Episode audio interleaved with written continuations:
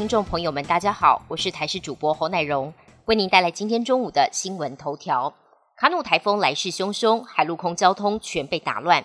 东流线交通客船联营处表示，受到台风外围环流的影响，四号的风浪将超过三公尺，影响到船舶的行驶安全。屏东县东港开往小琉球的船班在四号航班取消，大福客运也宣布四号由屏东盐埔开往小琉球的船班停驶。有的游客急着返家，也有游客无畏风雨，还是按照行程前往小琉球。卡努台风暴风圈持续往台湾靠近，气象局预估在今天中午前后，暴风圈将会擦边东北角陆地。今天台北市、新北市、基隆市、宜兰县宣布停班停课，网友涌入台北市长蒋万安的脸书大赞市长好帅。不过日前北北基桃说好要停班课同步，这回却独漏桃园，也让市长张善政被骂爆。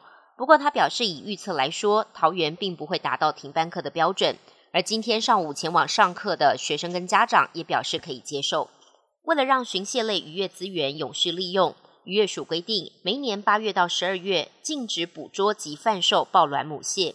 没想到新法才刚上路，就发现彰化的传统市场分别有两个摊商，各持有十四只抱卵母蟹，装在保利龙箱里贩售，当场对摊商制单取缔。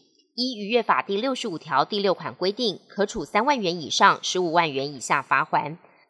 外电消息部分，侵袭冲绳的卡努台风在当地造成了不小的灾情。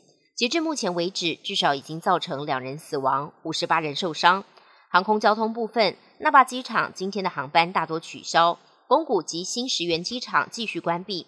尽管风雨已经逐渐减弱，不过卡努可能在明天来个回马枪急转弯。是否会对冲绳地区造成二度伤害，仍然有待密切注意。自动驾驶是全球未来的趋势。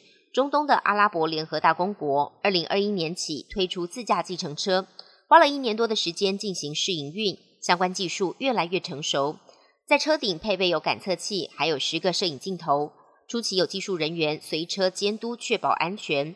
而它还有最后一道安全防线，在车里有紧急按钮。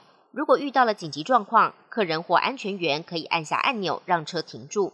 试营运期间，民众可以免费搭乘体验。自驾车未来将纳入全国交通网络系统，开启运输的新业。加拿大总理杜鲁道宣布，他跟结离十八年的太太分居。杜鲁道透过 IG 表示，他跟太太苏菲在经过艰难的谈话之后，已经做出分居的决定。但两人强调，他们仍是亲密的家人。杜鲁道办公室也发出声明。表示杜鲁道夫妇已经签署分居协议，不过他们仍会持续出现在孩子的生活当中。